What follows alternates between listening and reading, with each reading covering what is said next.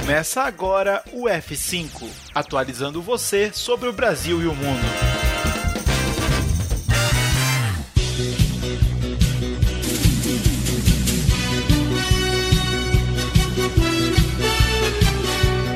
Salve, salve, texugos, texugas, todo o Brasil e para tudo.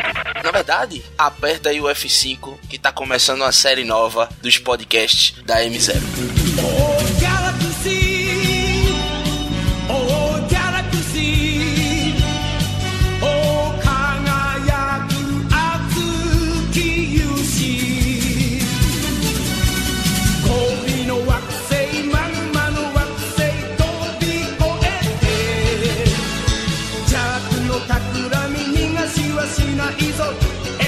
Isso aí, Rodrigo Rodrigues está começando o primeiro F5 da história da humanidade, que é o terceiro podcast da M0. A gente tem o Hora do Intervalo, a gente tem o Humanas Exatas e agora a gente tem o F5, que é o podcast de atualidades. Vai sair uma vez no mês, a não ser que aconteça alguma coisa que peça que a gente lance um F5 extra, quem sabe, né? Vai depender de, de como vai ser o andamento do mundo daí pra frente. Mas por enquanto é isso mesmo, atualidades F5 é nós. Exatamente, Triga. Como a gente é uma plataforma que visa sempre trazer esses conteúdos de alta qualidade, né? A gente faz isso no Manas Exatas, a gente faz isso no Hora do Intervalo, cada uma com suas peculiaridades, mas a gente quis juntar essa vontade de trazer atualidade para vocês com a necessidade que urgiu. Olha aí uma outra palavra. Urgiu, boa. A necessidade urgiu, né? Urgente essa necessidade. E a vontade de fazer esse podcast de atualidades. Então a gente sempre vai trazer no F5 esses temas que são bem atuais e que também vão ser bem pertinentes para a vida de você, querido ouvinte, querida ouvinta, né? Texugos e texugos de todo o Brasil, que vai se preparar para esse ano do Enem. Exatamente. Então eu vou falar a real aqui, esse tipo de episódio do F5, ele já nasce datado, né? Ele vai é sobre atualidades. Então uma pessoa que tá ouvindo esse episódio há muito tempo depois, tá ouvindo para entender como que tava o funcionamento da cabeça da gente aqui por volta do final, finzinho de março de 2020. Mas não é um episódio sobre atualidades, então é um episódio sobre o que tá quentinho no momento, né? E no momento a gente sabe que tem uma parada aí que tá, né, no mundo inteiro aqui no final de março de 2020, mais uma vez, o F5 vai tratar pela primeira vez do coronavírus. E aí a gente vai ter como nosso time de profissionais o- os vingadores da, da ciência contra o, o coronavírus. E não é a primeira vez que a gente vai falar de coronavírus, na verdade, é a primeira vez no F5, que é o primeiro F5 da história da galáxia da humanidade brasileira. Mas a gente já vem falando sobre o coronavírus há algumas semanas atrás e eu acho necessário que a gente continue falando enquanto for pertinente, né? Teve o podcast maravilhoso lá com o Mardoni, né? Isso, podcast super informativo e no formato Humanas Exatas, ou seja, não foi sobre o coronavírus, foi sobre vírus. E aí, claro que muita coisa foi dita sobre o coronavírus, mas vírus tá dentro do programa de saúde, vai cair no seu vestibular, então vai lá e escuta. Mas hoje o F5 dá uma atualizada no assunto coronavírus, abordando o tema para além dos aspectos biológicos. E eu falei igual o Rodrigo Rodrigues agora. Exatamente, cara. Você foi muito assertivo aí, gostei pra caramba. Palmas pra ele, Léo. Obrigado, cara. Exatamente. Oh, Oh,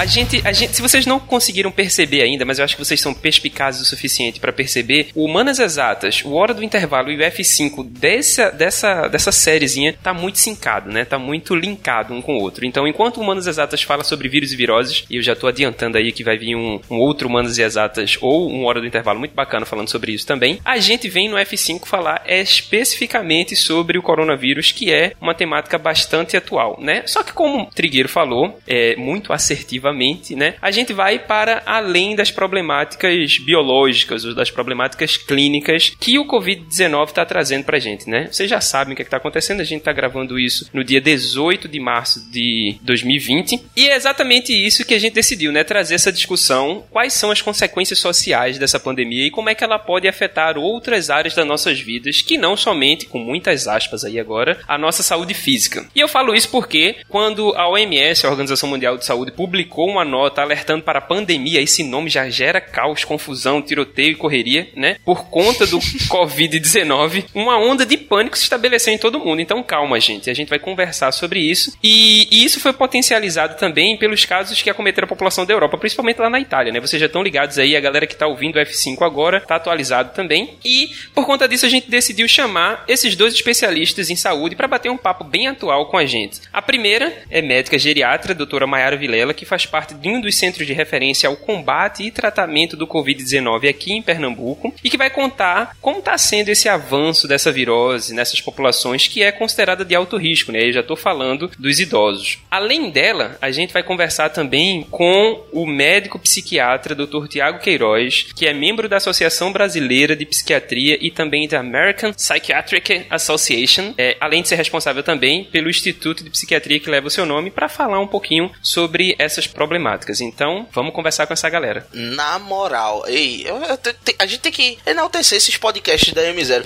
Não é porque é nosso filhinho, não, mas na moral, olha a lista de convidados que a gente chama. Não só pra esse, mas pros episódios anteriores também. É só doutor, pós-doutor, médico, é só autoridade no assunto. E dessa vez tu se amostrou nos convidados, porque tu não só chamou dois médicos, tu chamou uma médica geriatra, ou seja, cuida dos idosos, que é o grupo de risco do coronavírus. Ela tá no olho do furacão. E tu chamou também um médico psiquiatra, ou seja, em tempos de histeria coletiva, em tempos de pânico, ele tem muito a falar sobre saúde mental. Meus parabéns, viu? E lapa de convidados. É, valeu. Eu, assim, é, eu fico muito feliz que eles aceitaram, né? E aqui já vai os nossos agradecimentos à doutora Mayara Vilela e ao doutor Tiago Queiroz Obrigado. por aceitar participar desse, desse bate-papo conosco. E levar a informação a quanto mais pessoas quiserem escutar as informações, né? Vamos nessa? Oi, Rodrigo. Oi, Trigueiro. Prazer estar de volta aqui com vocês no cast da M0, falando de um assunto tão importante, não só aqui em Recife, no Brasil, mas mundialmente, como essa pandemia de Covid-19. Olá, Rodrigo e Trigueiro. Muito obrigado pelo convite. Pessoal que está nos ouvindo aqui da M0, um prazer estar aqui, né? Sou Tiago Queiroz, psiquiatra, como você colocou. E vai ser uma oportunidade muito importante, acredito, de a gente falar aqui, trazer um pouco de conhecimento que possa trazer segurança, mas também tranquilidade para o pessoal que está nos ouvindo.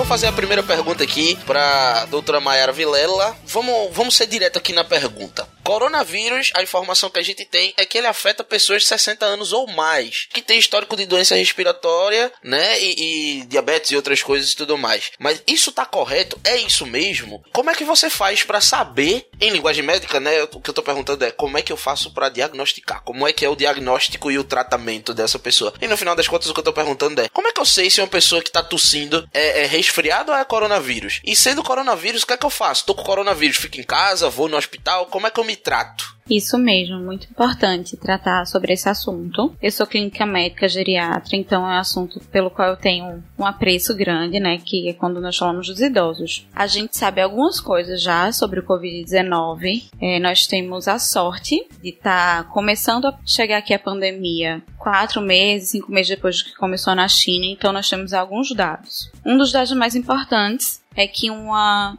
parte da população de risco dessa infecção são os idosos, aqueles com 60 anos ou mais, e mais ainda os de 80 anos ou mais. E isso não é algo inesperado. Na verdade, em todas as infecções, os idosos têm um risco maior de adoecer e de adoecer de formas mais graves. Isso deve a alguns fatores. O primeiro deles é que com o envelhecimento ocorre uma mudança na nossa imunidade, que a gente chama de imunossenescência. O que é isso? Nós ficamos mais suscetíveis a pegar doenças infecciosas virais e bacterianas. Nosso sistema imunológico, a forma como ele luta contra essas infecções muda. As nossas reservas fisiológicas, cardíacas, pulmonares, renais, para lutar contra a infecção também são diminuídas. Então, em toda infecção, o idoso é sempre um grupo de risco. O que é que é especial na pandemia do Covid-19? É uma virose que está se espalhando muito rapidamente, então ela pega um grande número de pessoas ao mesmo tempo. Com isso, muitas pessoas estão adoecendo ao mesmo tempo, diminuindo a chance de tratamento adequado, por falta de leitos, falta de leitos em UTI, falta de pessoas para fazer o primeiro atendimento. Por isso, nós devemos ter uma importância e uma atenção, dar uma importância, na verdade, uma atenção maior aos nossos idosos. Além disso, da imunossenescência, os idosos,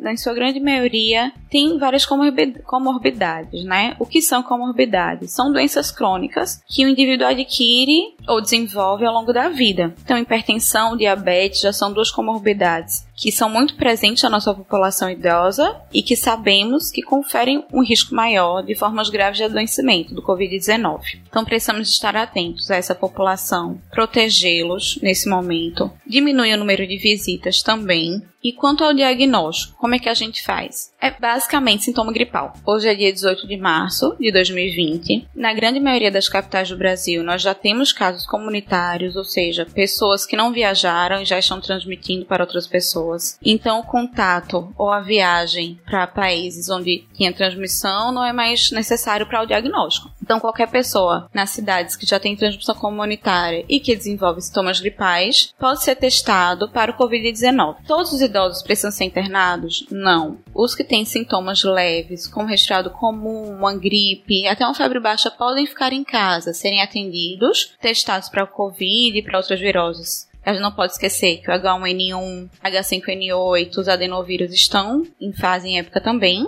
e retornam para sua casa. Os casos mais graves que precisem de um atendimento de suporte avançado de vida deverão ficar internados. Muito bem, eu achei que você explanou de forma muito didática, muito objetiva aquilo que foi perguntado por Trigueiro, né? Mas assim, para continuar a nossa conversa, é interessante a gente saber como é que a geriatria pode atuar nesse combate do Covid-19, né? Porque esse coronavírus já é um, um- vírus novo, na verdade ele é considerado o novo coronavírus. E como é que a geriatria pode atuar no combate a esse co- Covid-19 nos grupos de risco, como você bem falou, né? Quais são as recomendações para as pessoas que são consideradas dentro desse grupo? E se é preciso ir no médico ou quando é preciso ir no médico quando apresenta tais sintomas? Então, continuando, né, o que a gente já tinha começado a conversar anteriormente, a geriatria tem um papel essencial no auxílio e no combate no grupo de risco dos idosos. Hoje, né, no começo, no meio de março, nós já estamos suspendendo a maioria das consultas eletivas, ou seja, consultas que não são de urgência, consultas que podem esperar um, dois meses para serem feitas, a gente está desmarcando. O ideal é que quem precise de atendimento médico e não esteja grave, seja feita consulta em domicílio, justamente para resguardar esse idoso de precisar sair de casa, que a orientação é que todo idoso fique em casa, não saia para supermercado, não saia para farmácia, não receba visitas de crianças, de jovens, mas que fique resguardado no seu Então é importante que a gente tenha essa força-tarefa de só atender em consultório pessoas que tenham doenças que possam descompensar, que precisem de medicamentos de forma contínua e de uma forma limitada, e idealmente que o atendimento seja feito em domicílio tanto quanto possível. Caso o sintoma seja mais grave, o que são sintomas graves? Basicamente falta de ar, dificuldade para respirar, que se manifesta com aumento do esforço respiratório, da frequência respiratória. Então, o idoso vai respirar mais rápido, pode ficar um pouco sonolento. É, em idosos mais idosos, acima de 80 anos, ou que tem alguma doença séria, até os mais jovens, né? Uma coisa que a gente não precisa esperar é febre. É sabido que idoso dificilmente faz febre quando está infectado. E precisamos estar atentos para as descompensações das doenças crônicas. Por exemplo, uma pessoa que é hipertenso controlado começa a descontrolar a pressão, a pressão fica mais baixa. Um diabético começa a ter hipoglicemia ou hiperglicemia, mantendo sua rotina adequadamente. O idoso leva queda. Queda é um importante sinal de infecção no idoso, ou tonto, ou desorientado. Todos esses são sinais de gravidade de doença em idoso. E nesse caso, é importante que ele vá a uma emergência para ser atendido. Apenas nesse caso. Se for um caso leve, sintomas gripais, sintomas de resfriado e que possam ser conduzidos em casa com sintomáticos, liga, faz o contato com seu médico assistente, com o posto de saúde, com a sua agente de comunidade e pede orientações. É importante falar que a grande maioria dos casos vão ser leves e poderão ser tratados em casa. E é isso que a gente espera. É importante também frisar que a gente sabe que muitas pessoas têm idosos em casa, não tem uma rede de apoio grande, então tem criança, tem idoso, tem adulto e como é que se comporta, né? Porque a gente sabe que muita gente vai pegar o Covid. É importante que quem pegue o Covid e cuida de idoso tenha o cuidado de usar máscara sempre que estiver em contato com idoso, não compartilhar talheres, copos higienizar constantemente as mãos para tentar diminuir a chance realmente de passar o Covid pro idoso. Massa, massa. Então idoso tem um alto potencial de risco, tá lá no grupo de risco mesmo, com tudo que foi falado, questão de hospital e tudo mais. Mas pegando aqui é, essa, essa parte do hospital, né? De sair de casa, de ir pro SUS, UPA, esses negócios de qual é a importância do SUS para manutenção da saúde da população? Porque vê, é, a gente vê por aí, né, no Instagram, um bocado de gente falando defenda o SUS, defenda o SUS. Mas bicho, se eu tenho um plano de saúde, eu não posso ir para um hospital particular não. Por que que o SUS especificamente é tão importante para população brasileira? Nossa, muito importante o SUS, tanto nesse momento de pandemia quanto na manutenção da saúde do Brasil. Eu não sei se todo mundo que escuta a gente sabe, mas 70% da população brasileira depende do SUS para seus tratamentos em saúde e manutenção da saúde. Então, o SUS atua em várias frentes nesse momento muito importante. Os epidemiologistas, então as pessoas que levantam os dados sobre a infecção, sabem que locais são mais acometidos, quais são as áreas de risco, as questões de notificação, tudo isso é pelo SUS. Os lugares privados, inclusive, notificam para o SUS. O SUS é que faz esse controle epidemiológico. Para além disso, toda a população que não tem plano privado é atendida pelo Sistema Único de Saúde. Então, as unidades básicas de saúde da família, os postinhos, as UPAs, UPinhas e os hospitais terciários, a depender da complexidade do caso. Qual a orientação hoje? Se você tem um resfriado, sintoma leve de gripe, fique em casa ou vá num posto de saúde do seu bairro. Caso tenha problema, problema de locomoção, não possa ir no posto, fale com a sua agente de saúde, comunique o caso para que ela lhe dê devidas orientações. Se você tem um caso mais grave, está preocupado, está com febre, está sentindo falta de ar, procure a UPA. É a partir da UPA que os casos estão sendo triados e encaminhados para as unidades de referência. Nesse primeiro momento, nem todos os hospitais do SUS estão internando casos de Covid. Existem hospitais especializados, por exemplo, em doentes com câncer, que não vão receber esses casos a princípio, porque são doentes imunocomprometidos, doentes de risco, que a gente precisa proteger da infecção.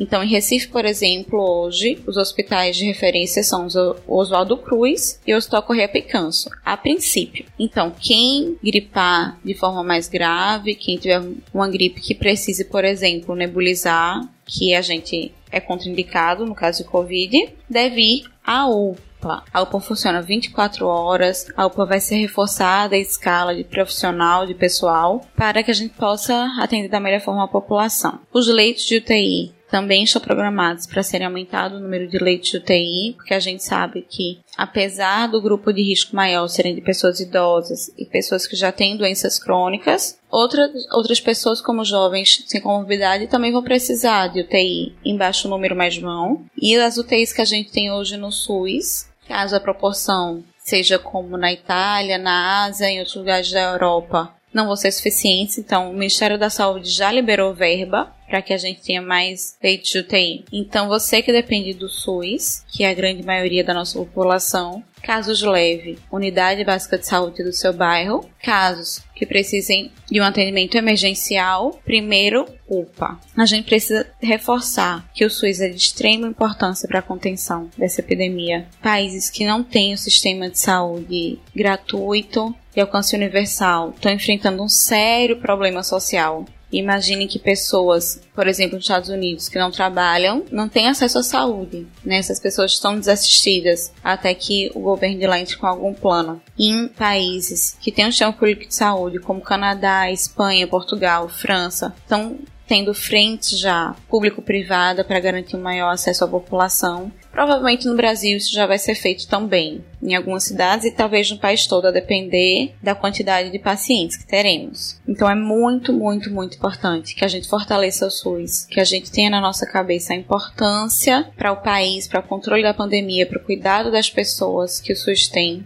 é através dele, inclusive, que pesquisas são fomentadas, que a gente vai poder ser vacinado para H1N1 e pneumococo a partir agora já do final de março, começo de abril, para que a gente também previna que essas, essas viroses se coincidam e saber que o SUS é de todos. O SUS não é só de quem não tem plano. Quem tem plano privado também usa o SUS. Quando você recebe uma transfusão de sangue, é o SUS. Quando você precisa de um transplante, é o SUS. A maioria das vacinas é o SUS. Algumas doenças infecciosas, como tuberculose, HIV, o SUS é que vai dar o suporte. Então, esse é um ótimo momento para a gente aprender a valorizar o nosso SUS a gente cobrar dos nossos governantes um fortalecimento com recursos humanos, com recursos materiais, a gente ser solidário. Nós sabemos que tem pessoas que podem gozar do direito de quarentena, de isolamento social, que é uma medida extremamente importante para a contenção da pandemia. Você poder ficar na sua casa e existem um número enorme de pessoas vulneráveis socialmente que não conseguem gozar desse direito de isolamento social, que se ficarem em casa não vão receber, que estão em trabalhos informais, que não têm direitos trabalhistas garantidos. A gente precisa olhar para essas pessoas também, não só porque as pessoas na rua aumentam a disseminação, mas porque são pessoas, são famílias e precisam ter esse direito materializado. E o SUS é uma das frentes por onde a gente vai conseguir dar acesso a direitos para essas pessoas vulneráveis. Exatamente, a gente acabou de ouvir aí agora, né, uma explanações maravilhosas da doutora Mayara Vilela. Muito obrigado, na verdade, pelas suas contribuições. A gente já estende aqui os nossos agradecimentos em nome da M0, em nome da população brasileira, de uma forma geral, que está ouvindo esse podcast de atualidades. Você foi muito assertiva, na verdade, em todas as suas perguntas e conseguiu ajudar a gente a elucidar muito, de forma muito mais didática, a problemática que a gente está tratando agora, né, que é o Covid-19. Bom, eu queria agradecer por estar aqui mais uma vez e falando desse assunto que é tão caro para nós hoje no mundo. É, queria dizer que eu, com certeza, né, a maioria das pessoas já teve notícia, já teve informação pelos grandes meios de comunicação, mas eu acredito que informação nunca é demais. Então dissemine as notícias, dissemine o conhecimento, protejam sua família, seus idosos, suas crianças, sua comunidade. É muito importante porque em momentos como esse a gente percebe que o adoecimento, uma pessoa doente, não é uma ilha, doença não é só um problema individual, mas é um problema do coletivo. É impressionante como em casos de epidemias e endemias isso fica muito claro. Fortaleçamos o SUS, lutemos pelo SUS. Fiquem tranquilos, não é momento para pânico, mas é momento para ser levado com seriedade. À medida do possível, fiquem em casa para proteger os que não podem ficar em casa profissionais de saúde, pessoas da segurança, de transporte, alimentação, saneamento público não podem ficar em casa. Mas se a gente conseguir 70% da população fique em casa, nós vamos conseguir passar por isso com tranquilidade muito maior do que estamos vendo em outros países. Então, queria agradecer novamente. Contem conosco. Se tiverem mais dúvidas surgindo, eu me coloco à disposição para tirar também. E conforme for progredindo com o tempo, se for necessário, a gente vem com mais notícias. Fiquem atentos aos canais oficiais do Ministério da Saúde, da Organização Mundial de Saúde. Fiquem atentos com as fake news. Sempre chequem todos os fatos.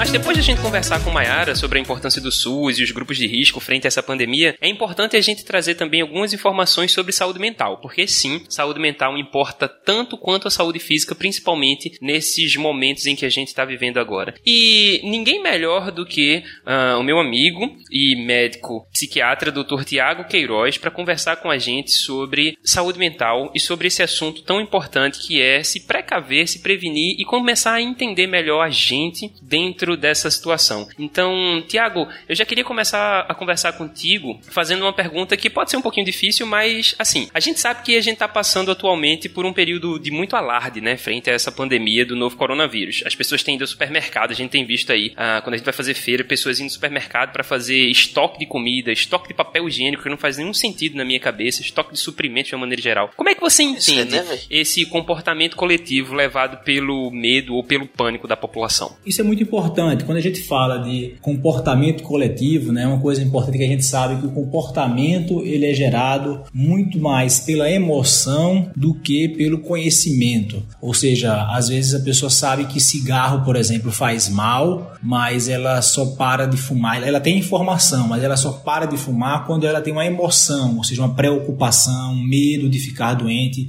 Isso gera o comportamento. Então, de certa forma, o conhecimento, a informação sobre o coronavírus, isso é importante. A questão da, dos cuidados, né? lavar a mão, se proteger, evitar contatos de aperto de mão, de abraço, grupos, evitar agrupamento. Isso tudo é informação que é relevante. Ah, de certa forma, a emoção, nesse caso, a preocupação, também nos ajuda, porque nos aproxima do problema. Porque às vezes, só vendo pela televisão, parece que é algo muito distante. Então, quando pessoas mais próximas nos alertam disso, isso até nos ajuda a engajar no comportamento, a fazer parte também da causa. Mas aí vem o segundo problema. Quando muita gente próxima começa a manifestar isso ah, com grande preocupação, isso pode induzir um pânico coletivo. Ou seja, o que a gente quer trazer? Oh, é importante importante ter a ação, ter o comportamento, porque nós estamos de fato preocupados. Existe uma emoção nesse sentido, mas da mesma forma a gente tem que passar tranquilidade, porque as coisas ah, vão passar se a gente fizer da forma correta. Isso aí tem países que já mostraram isso ah, ao longo das semanas coisa se controla quando ah, se tomam medidas adequadas. Então, isso que a gente quer, que as pessoas não fiquem distantes do problema, porque está acontecendo, mas que elas não entrem em pânico, que simplesmente elas engajem no comportamento devido, né, que já foi passado pelas autoridades. Então, Ó, vamos fazer. Quem puder, fique em casa, idoso principalmente. Evita qualquer tipo de agrupamento ah, que pode ser evitado. Muitas coisas a gente faz por conveniência pelo dia a dia, mas dá para segurar algumas semanas. Ah, lavar a mão, super importante, ah, aperto de mão, evitar. Então, assim, eu já estive nos últimos dias vendo algumas pessoas que ah, estão passando por cima dessas recomendações. Ah, besteira, que nada, esse tipo de cultura. Isso não pode acontecer. A gente precisa realmente passar um grau de preocupação para que as pessoas entendam que é sério, mas ao mesmo tempo, muito cuidado para não levar mais ansiedade. A gente pode falar daqui a pouco sobre isso. Mais ansiedade, mais medo, porque aí isso pode começar a gerar um efeito contrário, que é o que a gente não quer. A gente quer um comportamento comportamento de segurança pensando no coletivo. Esse deve ser o nosso foco nesse momento. E é isso né, que é tão importante, é o comportamento coletivo de ah, segurança, de precaução para não disseminar a contaminação, né? Não é um comportamento de cada um por si, que vai faltar alimento, não vai faltar alimento, não vai faltar comida, não é um tipo de doença que leva ao desabastecimento. O desabastecimento que acontece é transitório porque existe comportamento ali de manada que vai no supermercado, compra tudo e acaba, mas isso vai continuar chegando porque os serviços básicos vão todos ser mantidos. Não vai faltar água, não vai faltar eletricidade, não vai faltar alimentos. Não existe nenhuma recomendação de você fazer algum estoque nesse sentido. Ah, como existe a recomendação de você ficar mais em casa, você pode até fazer uma feira maior. Isso é saudável. Ou fazer uma feira de tal forma que ah, os próximos 15 dias eu possa ficar em casa, por exemplo. Ótimo, mas não é um desespero, não é para dois meses. Então tem uma feira que muita gente já faz uma feira de um mês, você vai fazer uma feira de duas, três semanas. Ah, não precisa estocar, estocar alimentos dessa forma. Então é isso, vamos focar no que a gente realmente precisa fazer e direcionar até a emoção para isso, para o comportamento de cuidados em relação ao coronavírus, somente nesse sentido. Massa, velho, massa, Tiago. Xará, inclusive, né? Meu nome é Tiago Trigueiro. Falou muito bem aí direitinho sobre os cuidados individuais, cada um tem que ter consigo mesmo, e os cuidados coletivos, deu, deu os avisos que tinha que dar. Mas falando em coletivo, falando na palavra coletiva, aí vem a próxima pergunta aqui. Está metralhando, né? É só entrevista, é pra se torar, é o cachorro amarrado e pouco menos. Como profissional de saúde, olha como começa essa pergunta, que maravilha. Como um profissional de saúde, como é que tu enxerga esse momento que a gente tá agora? Porque tu tá no olho do furacão, né? Tu, além de ser um profissional de saúde, como, como médico, como médico não, né? Você é um médico, tu é um médico psiquiatra. E nesse momento, o vírus, ele não ataca só o pulmão, né? não é só a, a, o prejuízo físico, o prejuízo pessoal que a gente tem. A gente tá tendo uma histeria coletiva que a, a dimensão disso chega até economia, relações internacionais e o escambau. Tem como tu falar um pouquinho sobre a importância do cuidado com a saúde mental nesse momento? Excelente pergunta, né? Muito bacana isso, a gente colocar a preocupação com a saúde mental também nesse problema. Ah, embora seja um vírus que atinge aí a parte respiratória, sobretudo, mas o que está vendo é que está existindo realmente uma disseminação de ansiedade e medo. Veja só, preocupação ela é saudável porque me leva a comportamentos que eu preciso ter para não propagação. Essa é a preocupação. Eu vou lá e faço. É o que vem antes da ação desejada. A ansiedade, o medo, o pânico não é desejado porque ele vai ou paralisar o indivíduo ou vai fazer com que tenha comportamentos que eu não desejo, como esse de fazer muitas compras no supermercado, aquela coisa mais desesperadora. Não é isso. Isso muitas vezes me tira do essencial, que é ficar em casa, tranquilo, resguardado, com os contatos de higiene. Então, qual é a preocupação com a saúde mental ah, nesse momento? É nesse sentido de eu conseguir manter a tranquilidade, entendendo que isso vai passar. Imagine, o foco de tudo isso não é se eu vou ficar doente ou não. A gente pode se preocupar nesse sentido, mas o mais importante é eu não transmitir, não ser um vetor. Isso vale muito para uh, os jovens, por exemplo. A gente sabe que tem uma baixa letalidade em jovens, mas a preocupação é que não seja um vetor que não transmita para outras pessoas. Então é o momento de eu exercitar a empatia, de eu exercitar essa preocupação com o coletivo. Então, nesse sentido, quem tem serviços essenciais, a gente sabe que vai precisar continuar trabalhando, mas quem puder fazer reuniões ou trabalho por home office, isso a gente sabe que é uma medida que é eficaz, é evitar trabalhos com muita gente. Nesse sentido, mas o foco em relação à saúde mental é exercite a tranquilidade de estar tá fazendo aquilo que é a sua parte. Você não tem como fazer tudo. Vai continuar existindo novos casos. A gente sabe que isso vai acontecer. Então eu tenho que ter a tranquilidade e a paz de estar fazendo a minha parte corretamente,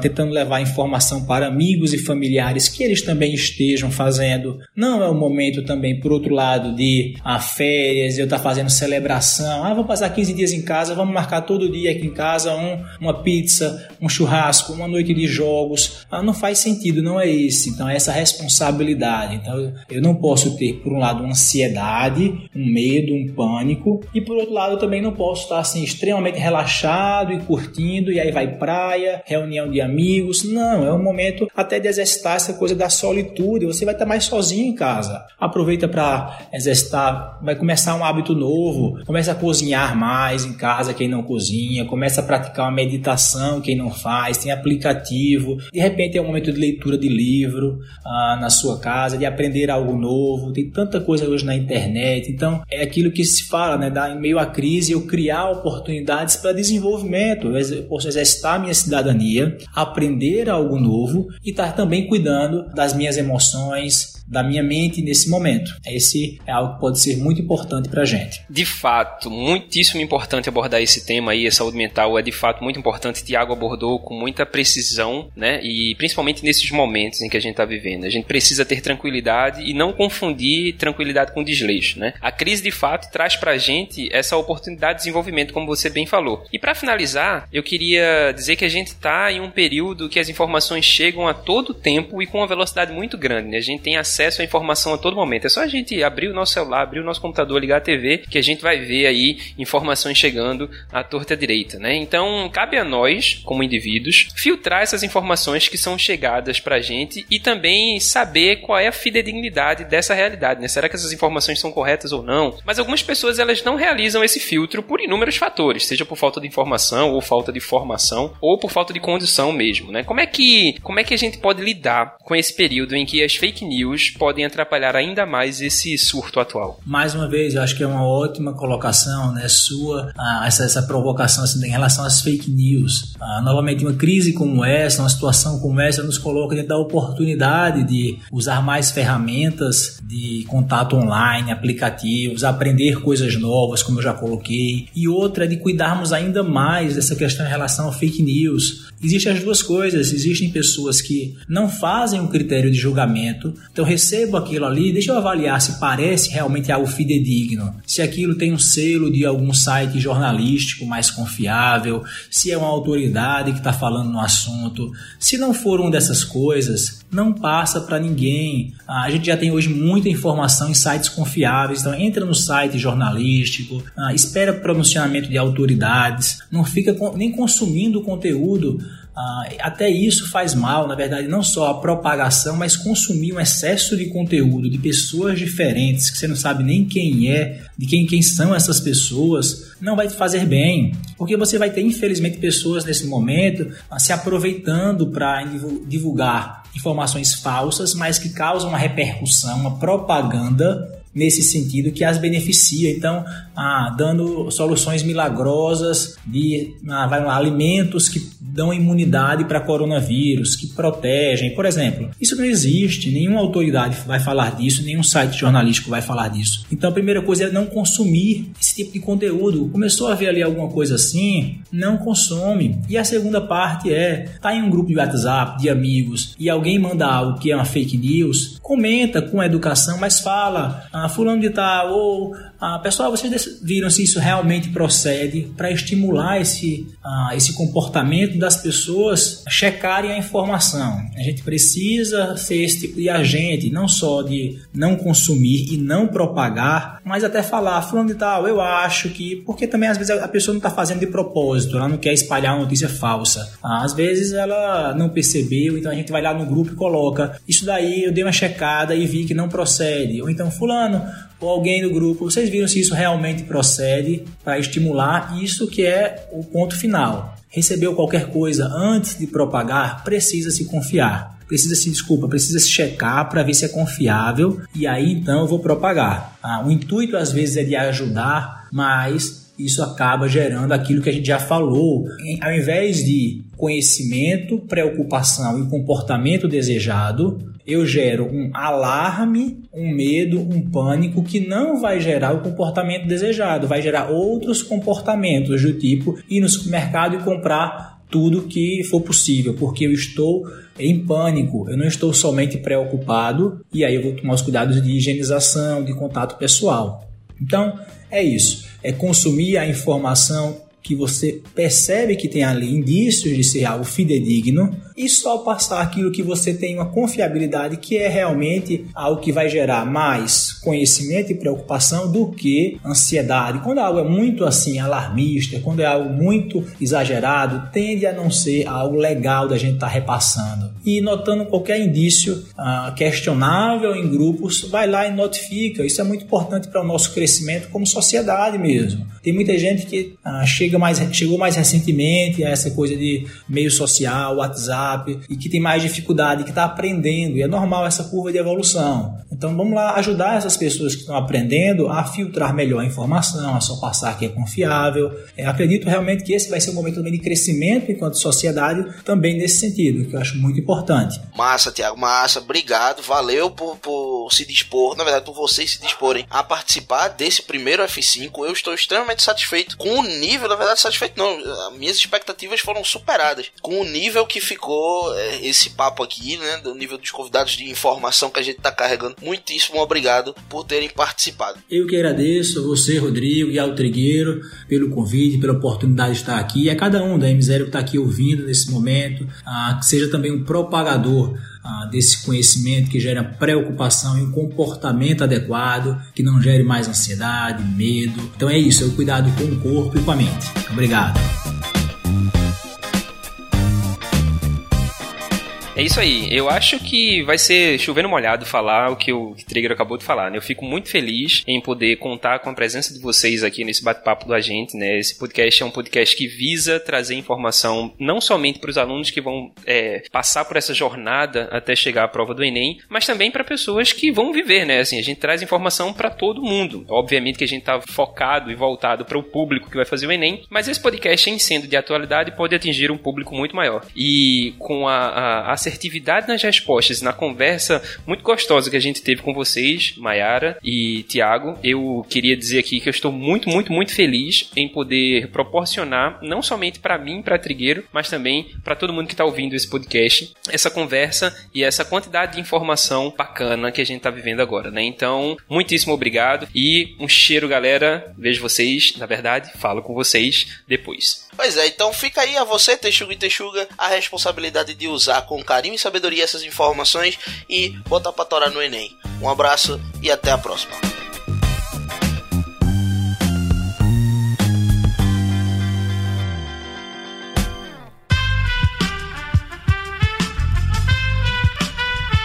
Este podcast foi editado por Aerolitos Edição Inteligente.